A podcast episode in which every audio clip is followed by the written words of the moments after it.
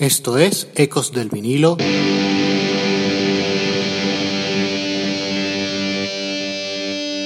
Radio. Hola, soy Sofía Comas y estoy encantada de compartir mi mixtape de Bjork. Hola, este es Ecos del vinilo radio. Les habla Ricardo Porman. Sí, llega la tercera entrega de los mixtapes realizados por los propios músicos sobre sus artistas de referencia y nuestra capitana en el viaje de hoy es Sofía Comas, quien nos trasladará a sus temas preferidos de Björk. Ecos del vinilo Radio. Sofía lanzó en abril de 2020 su disco debut como solista llamado El verano será eterno, una obra emocional y profunda que equilibra la parte más eléctrica de Sofía como cantante y teclista del grupo Tucan, del cual es cofundadora. Además, ella es directora musical de la compañía de danza Suk. Sofía Comas participa en numerosos proyectos escénicos como compositora e intérprete, pero dejemos que sea ella misma quien nos cuente por qué Björk cuando Ricardo me propuso eh, realizar esta mixtape, me dijo que escogiera un, artista o una banda que me gustara.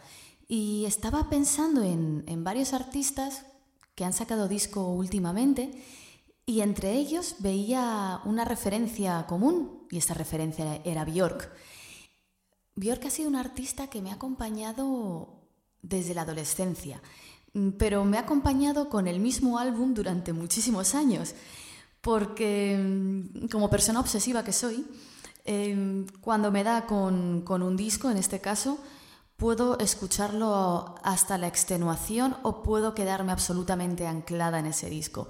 Y con Björk me sucedió que en mi adolescencia yo escuchaba principalmente eh, hip hop, em, mucho West Coast, Tupac, eh, RB comercial y, y Björk.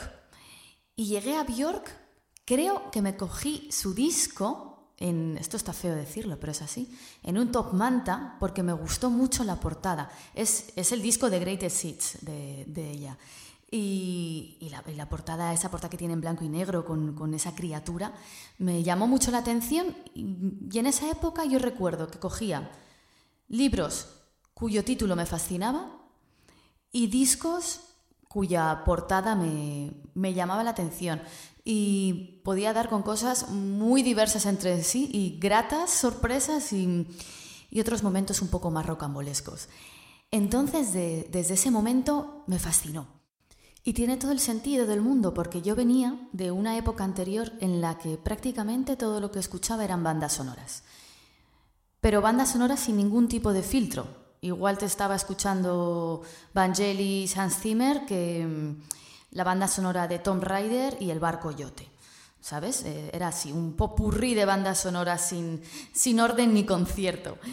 Y todas estas bandas sonoras más de carácter instrumental, ¿no? esa epicidad que hay en ellas, creo que, creo que en cierto modo Björk la tiene. Y esa emocionalidad. Eh, la emocionalidad para mí es, la raíz de, la música que, disfruto. Tiene que tener ese, ese agarrar las tripas. Así que estoy muy feliz de haberme encontrado con ese disco y de que me abriera un, mundo que ahora como músico y viendo el camino que voy tomando, em, soy mucho más consciente de, de lo mucho que me ha influenciado, de una manera indirecta, ¿no? Yo creo que las grandes influencias se, dan de forma indirecta. Lo demás es robar y hay que robar a, a las cosas más alejadas de ti mismo. Sofía, antes de que entremos en materia con tu mixtape de Björk, me gustaría que nos contaras sobre tu actualidad artística. ¿En qué estás ahora musicalmente? Cuéntanos. Ahora mismo me encuentro en una parte del proceso de mi proyecto musical muy bonito porque acabo de terminar de grabar, se ha hecho la mezcla y máster ya de mi segundo disco y puedo mirar hacia atrás, pero, pero muy cercano en el tiempo, cómo ha sido el proceso. Y, y siento una satisfacción tremenda porque estoy muy contenta con el resultado, estoy muy contenta con el equipo de trabajo y, y lo que es las sinergias que hemos, que hemos generado. Em, y por otro lado, me doy cuenta de lo aterrorizada, en partes, en fases que estaba, pero a la vez lo que lo disfrutaba, ya que en el plazo que tenía para, para entregar este disco íbamos componiendo, produciendo, grabando y mezclando tema a tema. Es decir, em, componía una canción, lo llevábamos al estudio, ya se empezaba a producir y de ahí pasábamos a grabarla. Otro tema a lo mejor comenzábamos por un beat que hacíamos en el estudio que yo me llevaba a mi casa. Eh, alguna otra canción eh, trabajaba con un poeta conjunto en la letra, eso lo musicaba con otro compositor, me lo llevaba al estudio. Es decir, el proceso ha sido muy cambiante, pero la historia es que yo de semana a semana, aprox, yo iba teniendo que tener nuevo material cuando aún no existía. Entonces, mm, la gente que os embarcáis en procesos creativos, entenderéis ese momento en el que estás delante, en mi caso, del teclado o del ordenador y no te sale nada. Ese día en el que lo que te sale es... No, no hay nada, no hay nada, entonces ya vives el drama de que nunca va a salir nada, que en dos días tienes que llevar algo al estudio porque has quedado para trabajar sobre un material que aún no existe. Y esos momentos no los disfrutaba mucho, pero han sido muy importantes para mantener como muy viva esa, esa urgencia y esa necesidad de, crear. Y ahora ya visto, después de haberlo realizado y con la satisfacción de, sentir que hemos hecho lo mejor que podíamos hacer y, que quiero defender con uñas y dientes este trabajo, me, me pone haber trabajado así. En el momento de componerte me podías encontrar de un modo u otro, bastante cambiante. Pero, pero bueno, la verdad que, estoy feliz con, lo que ha salido y ahora viene la parte B, C y D, ¿no? Em, trabajar en el arte del disco, trabajar en la preproducción del directo, es un, es un disco muy electrónico, entonces hay que prestar mucha atención a cómo voy a realizar la preproducción con ese miedo de, añadir elementos que no había utilizado antes, ¿no? Pero tan necesario para que voy a hacer lo que ya he hecho y lo que ya sabía hacer, quiero aprender, que es de lo que se trata en esta vida. Y bueno, para mí crear ese mundo alrededor de, de la música es fundamental. De hecho, yo cuando empiezo a trabajar en un proyecto, lo concibo Primero yo pienso, es, siento como si estuviera haciendo una tesis. Y a veces digo, Sofía, esto no es una tesis, es un disco. Porque me gusta, primero, primero, primero me gusta pensar de qué va este disco, hacia dónde va, en qué, en qué mundo se va a mover. En el anterior disco era algo muy, muy concreto y esta vez quería más que fuera una atmósfera. ¿En qué habitación, en qué habitación va a suceder este disco? ¿Qué elementos va a haber en esta habitación? Y para ello lo que hago es leer, documentarme. Para elegir el tema tienes que sentir esa, punzada porque es un tema con el que te vas a obsesionar. En mi caso, para el resto de mi vida va a ser un tema ya como en el que va a estar siempre en, en posición de alerta. Ah, estás hablando sobre esta temática. Y de hecho, en esa época de investigación, si tú quedas conmigo para tomar un café o algo, yo te voy a llevar hacia la temática a la que estoy investigando en ese momento porque estoy obsesionada con ello. Así que, así que bueno, después de, esa fase de, buscar, de leer, de, escuchar, no de escuchar tanto música en la que me quiere influenciar, sino sino más desde otro lugar, ¿no? Eh, en este caso, con el disco nuevo, sí que he estado buscando en, música medieval, en, música tradicional de, otros lugares y, y, la verdad que, ha, sido, ha sido muy bonito. Así que mm, estoy nerviosa, por supuesto, con la siguiente fase, con, cómo, cómo, construir a partir de, este disco, pero, pero muy feliz porque, porque la raíz, que es la música del proyecto, me, llena y, y, cómo se ha desarrollado esto y todo lo que he aprendido con el equipo de trabajo también estoy, estoy muy agradecida. Siempre es un placer escuchar a Sofía Comas eh, hablar sobre la música y sobre su música, con esa pasión y ese conocimiento profundo. Pero vamos a lo que vamos. Vamos al mixtape, a su selección, al Lucky Seven de la Reina del Norte, de Björk, Les adelanto que es una selección fascinante, perfecta. Ecos del vinilo. Radio. Hace poco tiempo un amigo mío me preguntó cuáles eran los tres pilares para mí fundamentales en la vida. Y yo le dije que la belleza, la libertad y el amor.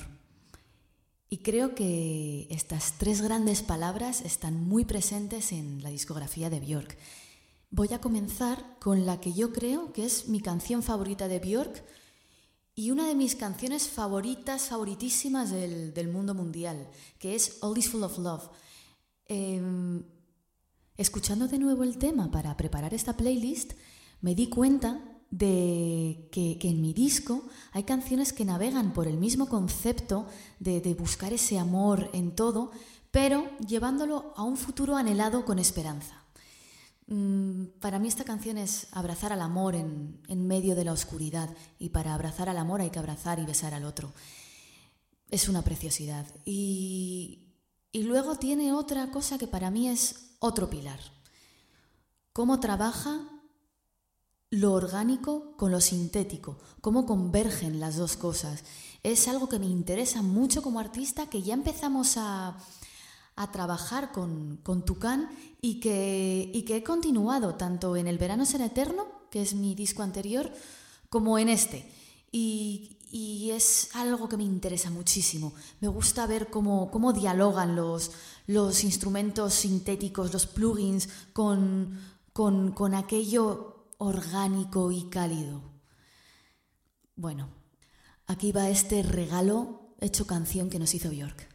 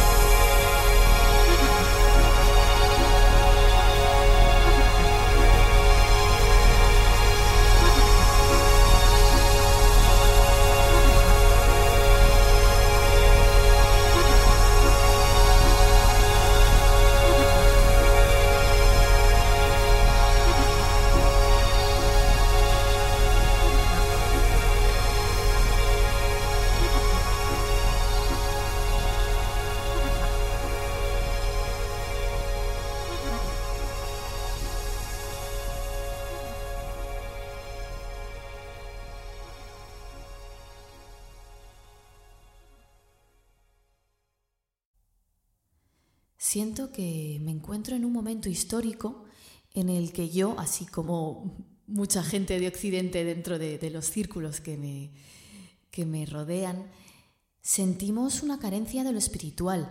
Y yo hablaría incluso de una carencia ancestral, ¿no? El ser humano, desde que el ser humano necesita creer, orar y encomendarse a... Y mm, hemos perdido muchos o, ni siquiera hemos llegado a sentir esa comunión con, las religiones que nos rodean y unido al tipo de vida maquinal en el que nos vemos inmersos, necesitamos agarrarnos fuerte a una nueva espiritualidad, a una nueva espiritualidad que beba de, de toda esa espiritualidad que nos ha acompañado desde siempre y ahí es donde viene para mí un término muy importante al caso, que es la mística pagana, ¿no? Volver, volver a los orígenes, volver a, ese punto, incluso me atrevería a decir animista. Y de algún modo diréis, pero esta mujer, ¿por qué, ¿por qué nos habla ahora de esto? Eh, tiene que ver con que para mí Björk es una chamana de lo pagano. Eh, es, tiene ese punto ¿no? de, conectar eh, esa espiritualidad tan antigua con, todo lo nuevo y con todos nosotros. Y desde un lugar y desde un lenguaje, un chamán al final es un comunicador, que nos es cercano y que nos es atractivo. Así que mm, vamos ahora con una canción que, creo que, engloba muy bien esto y que por otro lado mm, me parece muy sexy. Y, por supuesto, la sexualidad no tiene que estar nunca reñida con la mística.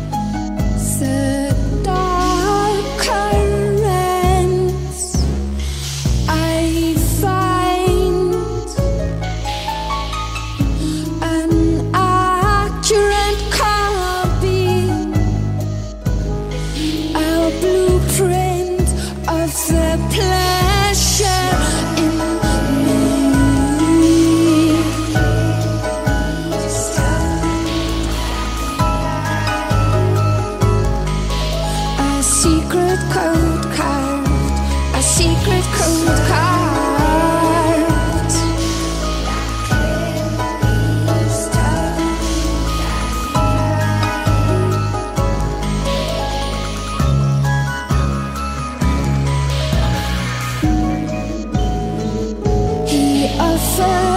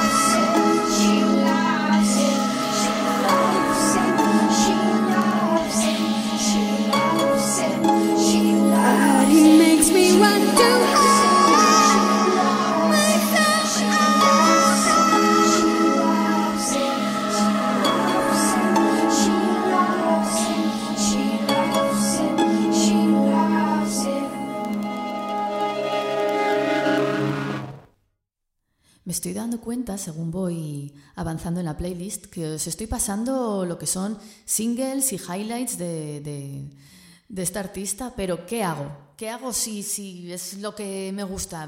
¿Poner la canción intensa que, que tal vez no sea mi favoritísima por intentar hacerme la intelectual? No, voy a ir con los hits, no lo puedo evitar.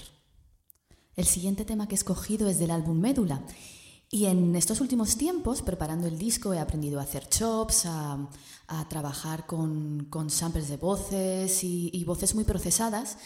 Entonces, eh, hace poquito me vi un documental que hay sobre el proceso en el estudio de, de este disco y es muy interesante porque solo utiliza prácticamente en casi todas las canciones, son todo voces, beatboxing y está muy guay, os lo recomiendo mucho si os interesa mucho el mundo de las voces procesadas. Y por otro lado, yo soy muy fan de Frank Sinatra y de las canciones de Kruner, y esta me parece la canción de Kruner de Björk.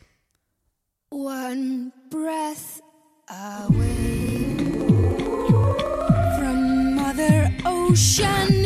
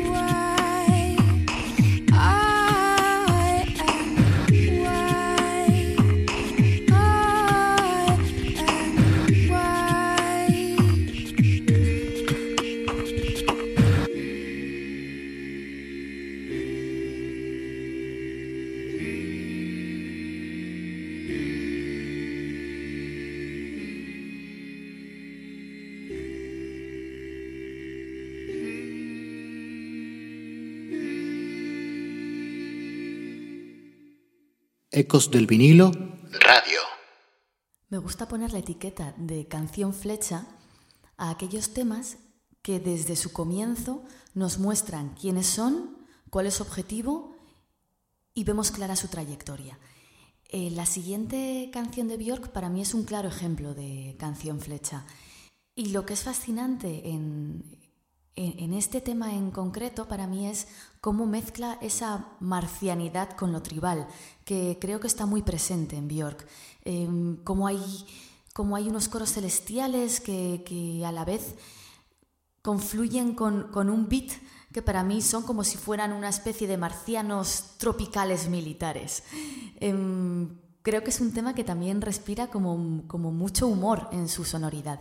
Por otro lado, este tema y un par de temas más del disco, el disco es Volta, están coproducidos por Timbaland. Entonces, eh, me gusta que un artista eh, busque aliados que vienen de, otros lugares que a priori pueden estar alejados. Y para mí eso creo que ha sido una, una gran lección, un, gran aprendizaje y algo que he intentado incorporar a, a mi, a mi trabajo. Es decir, me voy a juntar con músicos que vengan de otros lugares, me voy a juntar con, con artistas que vengan de otras disciplinas para crear algo conjunto a partir de un concepto que he ido desarrollando.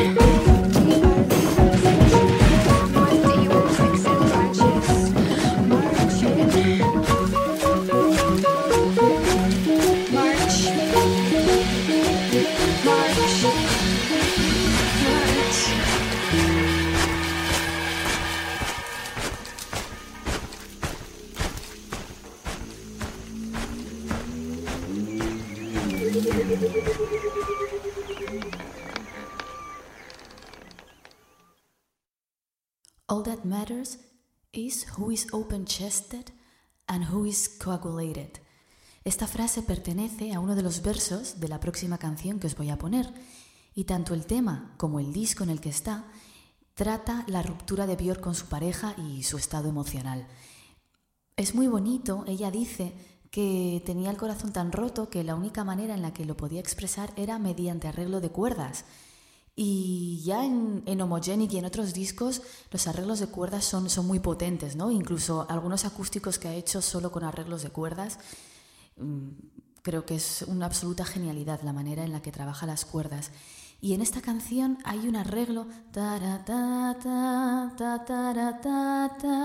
que se va repitiendo a lo largo del tema constantemente. Y el tema son unos seis minutos, entonces adopta una forma de mantra, ¿no? de mantra de dolor y de sacar esa pena.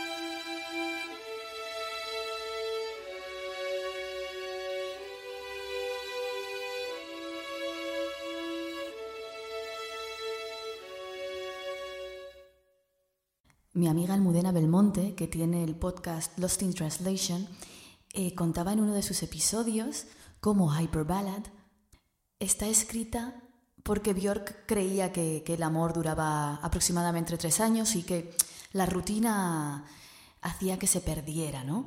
Entonces, en esta canción ella tira todo lo que, lo que han conservado hasta ese día para que ese día no cuente y así seguir teniendo tiempo de amor. Y yo no sabía esto, mm, no, no conocía esta anécdota y es muy, es muy bella. Y bueno, luego la canción con ese bombo a negras que, que, mm, siempre funciona, siempre funciona y siempre, siempre levanta los corazones. Eh, es una preciosa canción de amor, ¿no? Y de querer, querer conservar al, al ser amado de forma romántica. Y por otro lado, me encanta el estribillo. Eh, amo los estribillos y cuando un estribillo es redondo y bien pegadizo y pegajoso, lo adoro.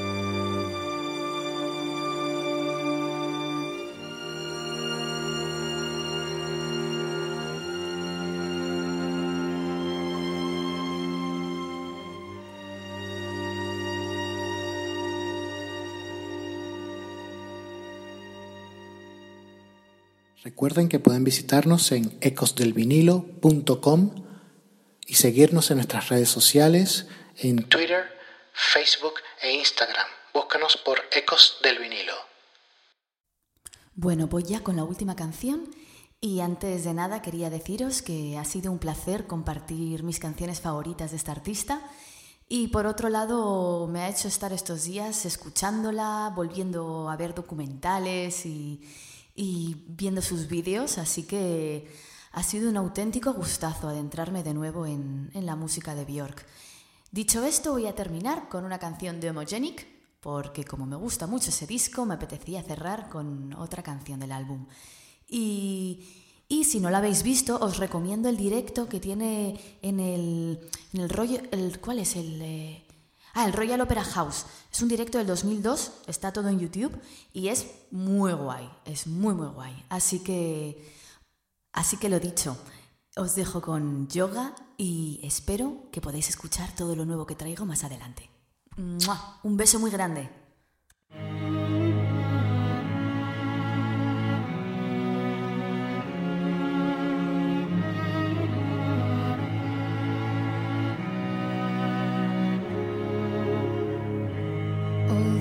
Accidents that happen follow the dot. Coincidence makes sense only with you. You don't have to speak, I feel